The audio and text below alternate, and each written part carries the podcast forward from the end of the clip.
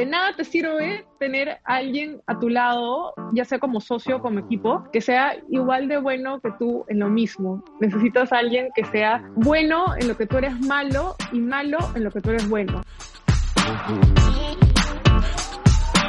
Hola chiker, yo soy Sole y te doy la bienvenida a Pinchic el podcast. Si eres nueva por acá, te cuento un poco sobre mí y por supuesto sobre mi marca. Bueno, yo soy emprendedora y creadora de contenidos. La palabra influencer me da un poco de tirria, pero creadora de contenidos e influencer son sinónimos para algunas personas. En fin, te cuento que empecé Pinchic hace 11 años como un blog de moda, pero hoy en día Pinchic es una marca que quiere motivarte a sacar la mejor versión de ti misma a través de productos y accesorios de skincare, ropa cómoda y maquillaje. Ya no somos un blog, pero tampoco somos un e-commerce cualquiera. Somos una marca, una marca que crea y ofrece productos para todas las mujeres. Y precisamente el día de hoy hablaremos acerca de cómo crear una marca en pandemia. Específicamente hablaremos sobre cómo crear una marca de ropa, un rubro muy popular entre todas las futuras emprendedoras que me escriben por Instagram. Nuestra invitada es María Paz Lescano, co-creadora de Comfy.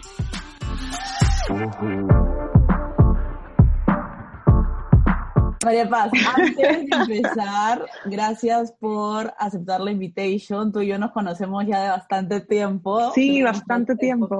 Eh, bueno, antes de hablar de Confi, cuéntanos sobre ti, con detalles, tu formación, cuál era tu trabajo antes de lanzar tu marca. Bueno, de hecho, antes de empezar la marca y mi, mi, profesión oficial, por así decirlo, es piloto comercial. Yo estudié y me gradué de piloto comercial en el 2018, me gradué y bueno, o sea, básicamente es, esa es mi, mi, carrera oficial. De hecho, sí tengo un background de que he estudiado gestión en moda en la UPC. He llevado también un par de cursos en, en Argentina de marketing de moda y, cool hunting, pero en realidad, este, bueno, mi, mi profesión propiamente dicho es aviación. ¿Y cómo de aviación decidiste iniciar Confi? ¿Cómo nació? ¿Por qué decidiste hacerlo? Corrígeme si me equivoco, en plena cuarentena. Hagamos una pausa. Chiker, si hay algo que es muy cierto es que las emprendedoras hacemos un gran esfuerzo día a día y para toda gran venta necesitamos de pequeñas comisiones cuando nos pagan con tarjeta. Por eso, link de pago de Mercado Pago es tu mejor opción. Con este link tú puedes elegir si quieres tener tu dinero al instante o en 14 días. Por ejemplo, si quieres tener el dinero de tu venta en ese instante, la comisión es de 3.99% más un sol más IGB. Si quieres tu comisión sea menor, puedes elegir tener el dinero en 14 días pagando 3.79% más un sol más el IGB. Estoy segura que has escuchado también de otras plataformas que cobran con link de pago, pero te cuento que Mercado Pago es la única que acepta todas las tarjetas Visa, Mastercard, American Express y Diners. Creas tu cuenta al toque porque es súper sencillo y además tiene la comisión más baja. A eso súmale que puedes generar varios links de pago y personalizar cada uno con nombre, con foto. Así tienes todos tus productos más ordenados y se ve mucho más profesional. Ingresa a mercadopago.com.pe o descarga el app. Crea tu cuenta y empieza a vender más. Claro, bueno, de hecho, eh, a mí la cuarentena eh, me agarró en Santiago de Chile. Yo estaba justo afuera haciendo un curso para la empresa de aviación para la, la cual trabajaba, era una aerolínea, y nos trajeron de un momento a otro, apenas arrancó todo lo, todo lo de la pandemia de sorpresa este, a Lima, y entré en periodo de licencia de suspensión perfecta un año. Entonces, bueno, apenas sucede eso, de hecho, el primer mes me la pasé en mi casa como todo el mundo, y consumiendo Netflix todo el día, viendo qué postre preparaba, ya no había pay de limón o brownie que, que no había probado preparar, ya no sabía qué hacer, grababa TikToks, me paraba de cabeza, le hablaba a mi perro y bueno, llegó un punto en el que dije, bueno, ya, este, ya te, te necesitaba empezar a hacer otra cosa y justo conversando con mi mejor amiga, que es mi socia, se llama Jimena, este, estábamos conversando de más o menos qué cosa podíamos hacer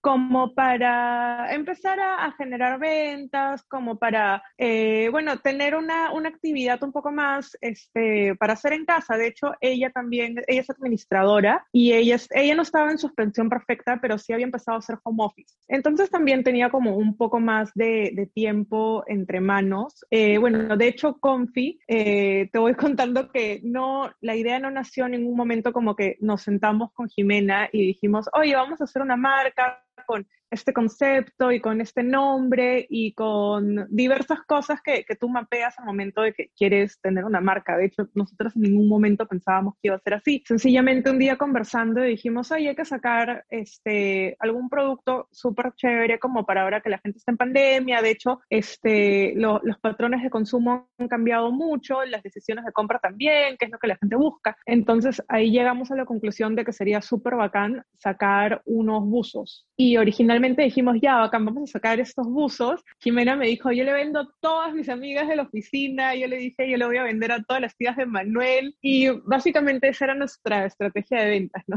Nuestro plan de ventas en un primer momento. Pero así, así se dio la, la idea de Confi. Poco a poco fue creciendo en realidad y, y nosotras fuimos eh, tomando varias decisiones en el camino. ¿Y cómo fue el proceso de crear una marca en cuarentena, pero por el lado de la producción, que siempre es un dolor de cabeza, y también como emprendedora que empezó eh, en plena cuarentena, yo te cuento, Pinchic era al inicio el, el relanzamiento de la marca iba a ser de ropa cómoda y accesorios para viajes. Ahora es otra cosa del mundo, pero para la producción fue todo un tema, porque todo estaba cerrado. ¿Cómo, cómo, cómo que solucionaron este impasse?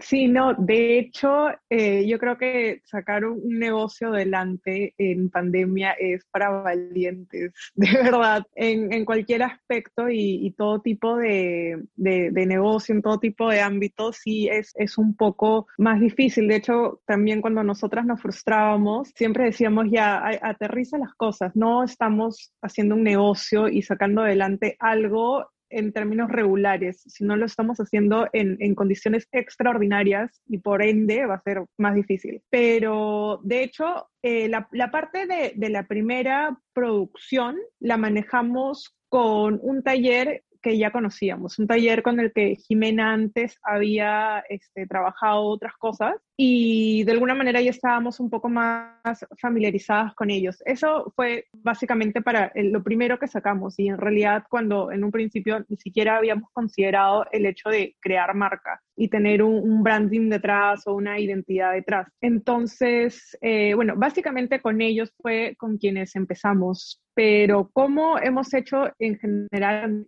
pandemia para, para abastecernos de, ya sea de productos o de packaging o etc., ha sido literal buscando hasta debajo de las piedras. En Facebook hay un montón de grupos donde siempre puedes encontrar distintos proveedores de, de, distintas cosas, en verdad. Ahora también es, es, arma de doble filo porque nada te da garantía de lo que vas a encontrar ahí. Entonces, yo sí creo que el hecho de, claro, como, como decía tu pregunta, ¿cómo has hecho para encontrar proveedores en pandemia y, básicamente alinear tu, producción en, este periodo en el que mucho tiempo ni siquiera se podía salir? Era a, prueba y falla, prueba y falla. De hecho, eh, trabajar con, proveedores así que son tipo de, Facebook o, que encuentras en, en, Internet, es tal vez un poco más costoso porque vas a tener que muestrear un montón, vas a tener que pedir este, muestras de todo. Y aparte es el tema, ponte, de, los deliveries, que también tienes que mandar a recoger, que mandas a tu autorizado, que le devuelves la muestra y, todo eso. Pero para pandemia, en verdad, me parece la cosa más viable. ¿Cómo fue que ustedes decidieron pasar de buzos a lo que tienen hoy, que es una variedad, una, o sea, tienen ya incluso eh, calzado con las zapatillas bellas que sacaron, uh -huh. vestidos, Ay. las faldas que amo, María Paz. Cuenten cómo fue. Ay, gracias.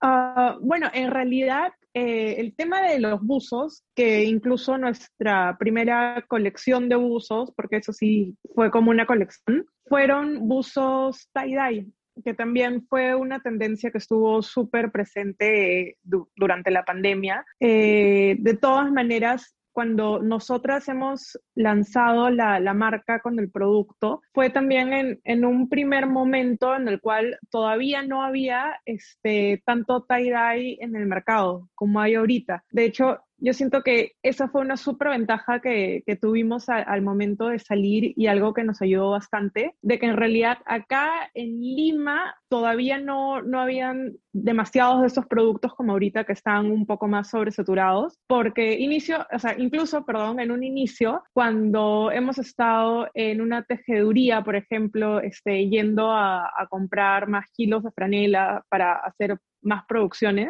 Eh, en un primer momento habían personas, yo estaba, por ejemplo, ahí con, con, mi muestra y habían personas, este, muchas que, que, iban a esta tejeduría a comprar franela, que tenían sus negocios en Gamarra, que me preguntaban, oye, ¿cómo, cómo hacen este, este proceso que, que, tienes acá en tu prenda? Y yo les decía, no, es, es un proceso artesanal que hacemos así, así, así. Y ahí yo me di cuenta que en Gamarra, por lo menos, todavía no, no tenían tan claro cómo hacer el tie-dye. Incluso muchas marcas en un inicio tenían este tie-dye sublimado, que también e, es, era una opción, sí, pero eh, la desventaja de hacer sublimado es que iba a ser una tela que tenía menor porcentaje de algodón y para ropa eh, comfy como la que nosotros teníamos en ese momento era una ventaja el poder contar con el, producto el producto que queríamos, con el proceso deseado en el material ideal. Era como que la, se había juntado en la ecuación así este, muchísimas cosas que este, funcionaron a, a favor de, de nosotras. Y de hecho también eh, como, como parte de, de nuestra historia en, en, un, en un primer momento de, de, la marca cuando recién la sacamos y, y pensamos que, que, bueno, iba a ser algo así que, que, sacas con tu amiga y que dices, oye, este vamos a vender a medias y todo. Nosotras empezamos sacando unos 150 buzos al inicio de, de pandemia. Así empieza la, la, historia de Confi. Y dijimos, bueno, con estos 150 buzos, metiéndole full pilas, de todas maneras los vamos a vender en tres meses. Habíamos mapeado más o menos. Hicimos, los hacemos tie-dye, se hace todo el proceso y en tres meses ya, ya deberíamos ponernos como meta haber vendido esos 150 y al final esos 150 se vendieron en cuatro días. Y claro, ahí, fue que, que, que, empezó así ya todo, todo el tema de, de empezar a ver un poco más la, la, logística, de cómo debíamos hacer, porque el hecho de que esos 150 se vendan en esos cuatro días fue maravilloso hasta el momento en el cual tuvimos que ver la parte logística de la distribución, distribuir 150 este, productos de un momento a otro para dos personas que ni siquiera tenían así como que un un equipo de, de, motorizados o algo, fue este, súper difícil. Ahí fue, mm, nos ha pasado de todo y, y hemos hecho de todo este, en el camino, pero eh, todo lo, que aprendimos en, en, esta primera parte durante pandemia han sido cosas que, que hemos ido replicando más adelante con, con las nuevas cositas que, que, tenemos ahora. Claro, como me comentaste hace un rato, eh, después de, del tema de los buzos y sobre todo cuando ya se levantó el tema de la cuarentena y la gente este, podía volver a salir, podía volver a, a hacer sus actividades con normalidad y todo. De hecho, sí, o sea, nosotras, como al igual de muchas marcas, amigas con quienes yo he conversado, tuvieron una caída de las ventas este, después de que se levantara la cuarentena, porque un montón de gente también, este, obviamente, quería aprovechar para regresar a, a tiendas retail, a tiendas más grandes, muchas veces tiendas que incluso tienen mejores precios por un tema de que manejan volumen. Entonces, ahí sentimos en, en ese primer momento una primera pegada, ¿no? De, oye, este, eh, este pico que tuviste como que ya, ya empezó a ir en, en, declive y nada, ahí dijimos, ok, tenemos que ponernos las pilas y sacar un siguiente producto, sacar una siguiente propuesta como para poder seguir manteniendo esta, dinámica en, en, la página y que siempre haya movimiento y todo. Entonces ahí fue que, bueno, y nos mandamos a sacar nuestro siguiente producto después de los buzos, me parece que fueron unos vestidos unos vestidos cortos y también unos vestidos largos, ahí también ya estábamos empezando a, a chocar con, con, el verano y estábamos empezando a, a, cambiar de temporada. Pero de hecho, una de las cosas que nosotras quisimos mantener como esencia de la marca al, al momento de, o sea, girar al siguiente lado del tema de los buzos y el loungewear, era que queríamos mantener los precios que nosotras este, en un primer momento habíamos tenido. De hecho, si te fijas, la marca tiene un ticket de compra bien bajo, no, no es un ticket de compra muy alto y era algo que sí queríamos seguir manteniendo eh, como esencia. Entonces, ahí fue que dijimos, bueno, la marca probablemente Confi va a cambiar porque las necesidades están nuevamente cambiando y nuevamente nos estamos adaptando a, esta nueva eh, normalidad. Y nada, ahí fue que dijimos, ok, se va a mantener, este, de hecho va a ser una línea de diseño distinta a, a la de los usos, pero sí vamos a mantener este modelo de negocio en el cual preferimos mantener este, precios bajos, pero tener mayor rotación. ¿Tú consideras que es necesario tener un título de moda o algún conocimiento básico de moda para iniciar una marca de ropa, que es uno de los rubros más, digamos, populares por muchas personas. Aquí al menos en Perú todas quieren tener una marca de ropa. ¿Consideras que es importante tenerlo? En realidad, en absoluto, no, no considero que sea necesario. De que te ayuda, si de todas maneras eh, te ayuda. Cualquier conocimiento que tengas sobre el tema que, que vas a empezar a ejercer, sí te ayuda un montón, pero en realidad no lo veo como, como una limitante. Y si lo quieres enfocar también de otra manera, inclusive el tener un, perfil distinto al, al, perfil que tiene, por ejemplo, alguien que ha estudiado moda, te ayuda un montón en, en varios aspectos, en realidad. Eh, en nuestro caso somos dos dueñas de la marca, entonces somos dos socias y nosotras dos tenemos perfiles muy, muy diferentes. Jimena es administradora y ella tiene una maestría en salud pública que tiene absolutamente nada que ver con moda.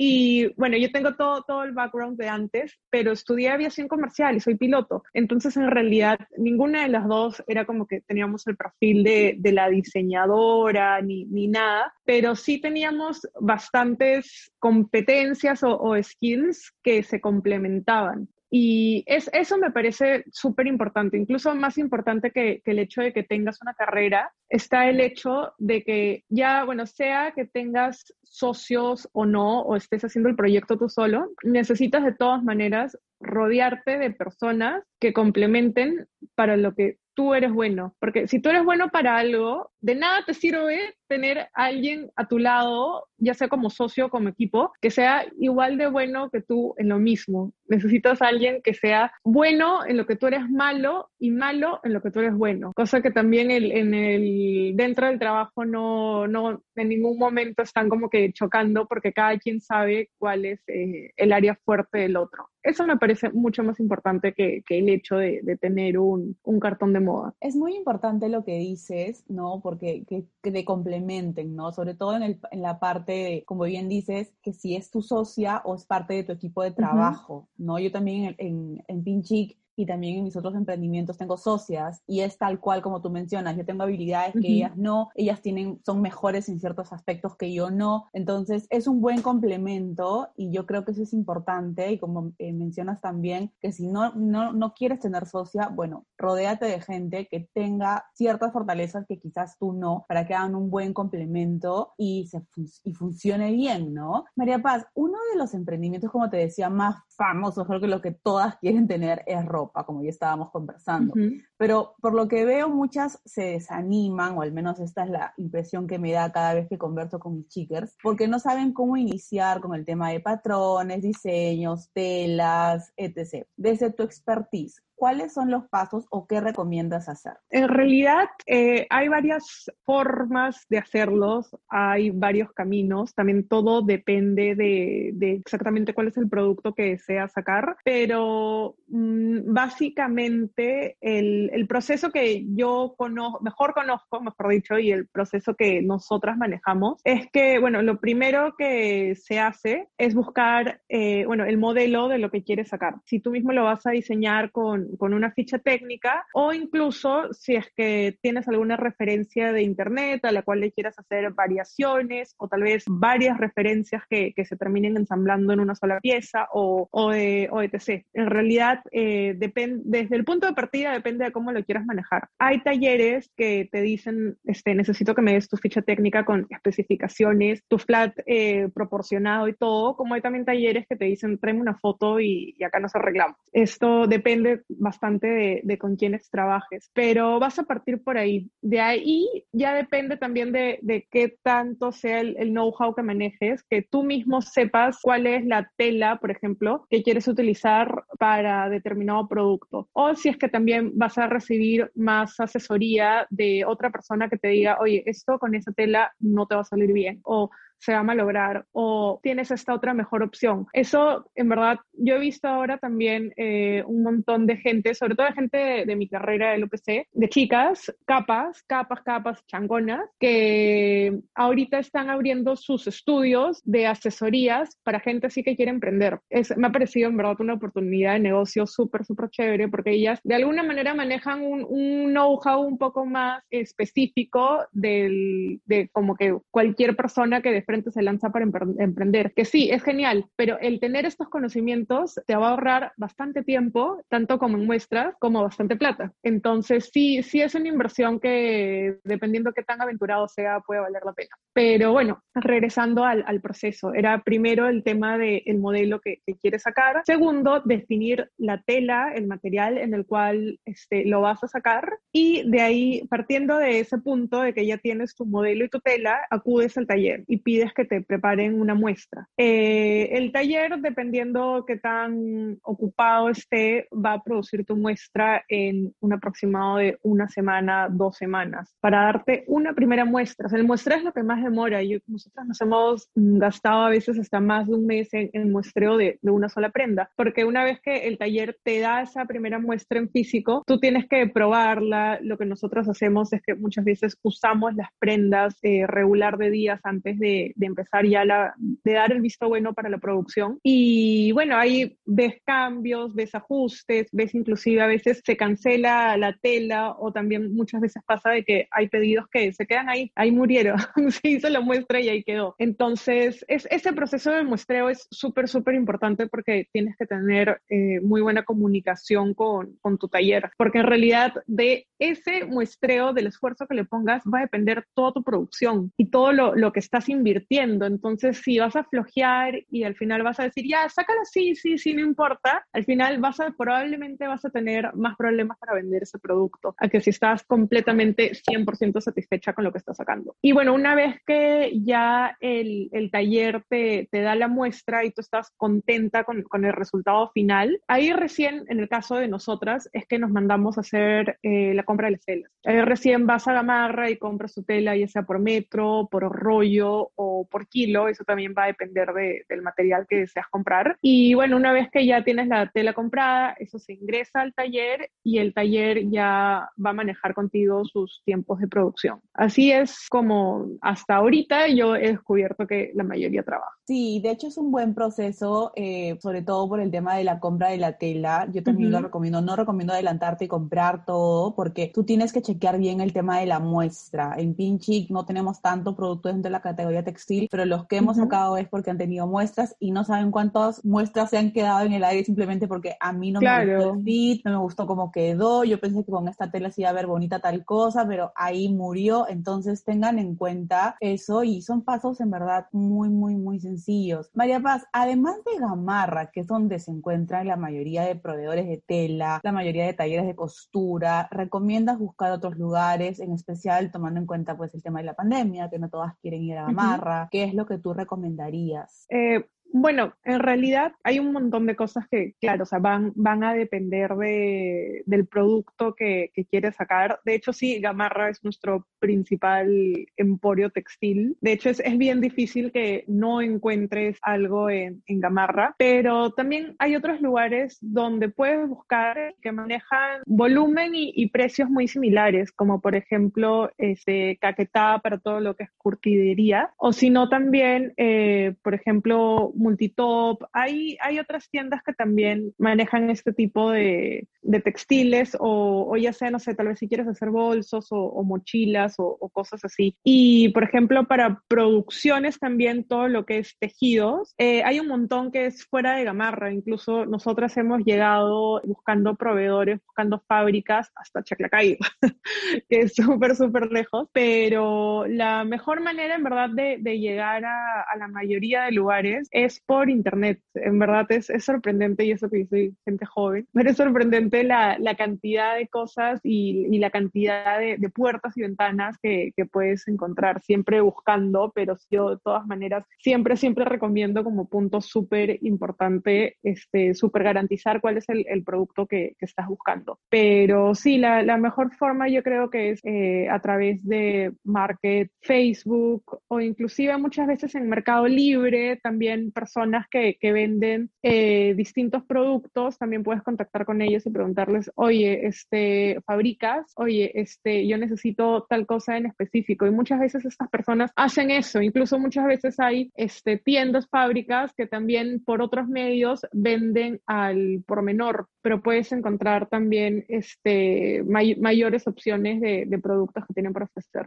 Buenazo, buenazo el dato. María Paz, ¿qué consejos finales podrías darles a todas las chicas que están escuchando este episodio y quieran empezar un emprendimiento de ropa o ya lo tienen? Bueno, en realidad, mm, como para tratar de, de, no sonar este, tan cliché como con el tema de no, aventúrate, que esto, que el otro. En verdad, o sea, de hecho sí, de todas maneras va, va esa parte porque si no te decides hacerlo y no decides a, a arriesgarte y a ir por lo que estás buscando, no, no, ni siquiera vas a empezar. Y la parte en la cual tienes que hacerte la idea de que según yo y según Jimena, según nosotras, la viabilidad de, de un proyecto, de un negocio, más allá en qué tan creativo seas o qué tantos contactos tengas o etc., radica más en qué tanta capacidad tienes para solucionar problemas, porque creo que un negocio es solucionar problemas todos los días. Y claro, o sea, problemas de, de todo ámbito, o sea, ya sea problemas internos de, de, costos, de finanzas, problemas externos de atención al cliente, problemas de comunicación, este, problemas de cosas. Entonces, si tú los vas a estar enfocando y abordando como problemas, te vas a cargar un montón. Y en verdad la, la parte mental, o sea, la parte de, de qué tan bien anímicamente tú estás, va a ir bastante de la mano con, con el provecho que tú le vas a sacar a las oportunidades que se te están presentando en el camino. Entonces, entonces, yo creo que para que un negocio sea exitoso es la, la, suma de un montón de esfuerzos, de pequeños esfuerzos, pero sostenibles a largo plazo. Entonces, si no vas a tener esa capacidad para sobrepasar esas cosas, porque vas a tener un montón de errores y de todo tipo y la vas a regar de mil maneras,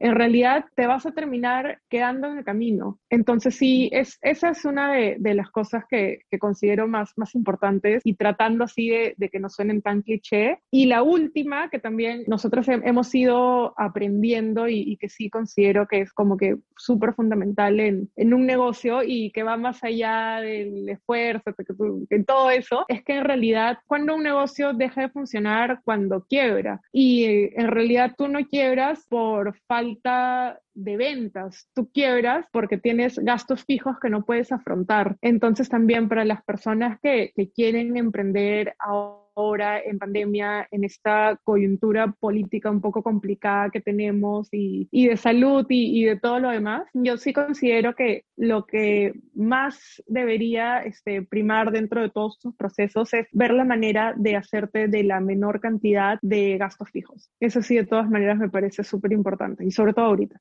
Es un buenísimo, buenísimo tip, muy importante. María Paz, cuéntales a todas las chicas dónde pueden encontrarte a ti y, por supuesto, dónde pueden encontrar a Confi. Eh, bueno, a mí me pueden encontrar en Instagram, estoy como arroba eh, María Paz Lescano, y a Confi lo pueden encontrar también en Instagram como arroba confi.lima, también en Facebook eh, bajo el mismo nombre y aparte en nuestra página web que es eh, www.confi.p. Millones de gracias, María Paz, por estar hoy en el podcast.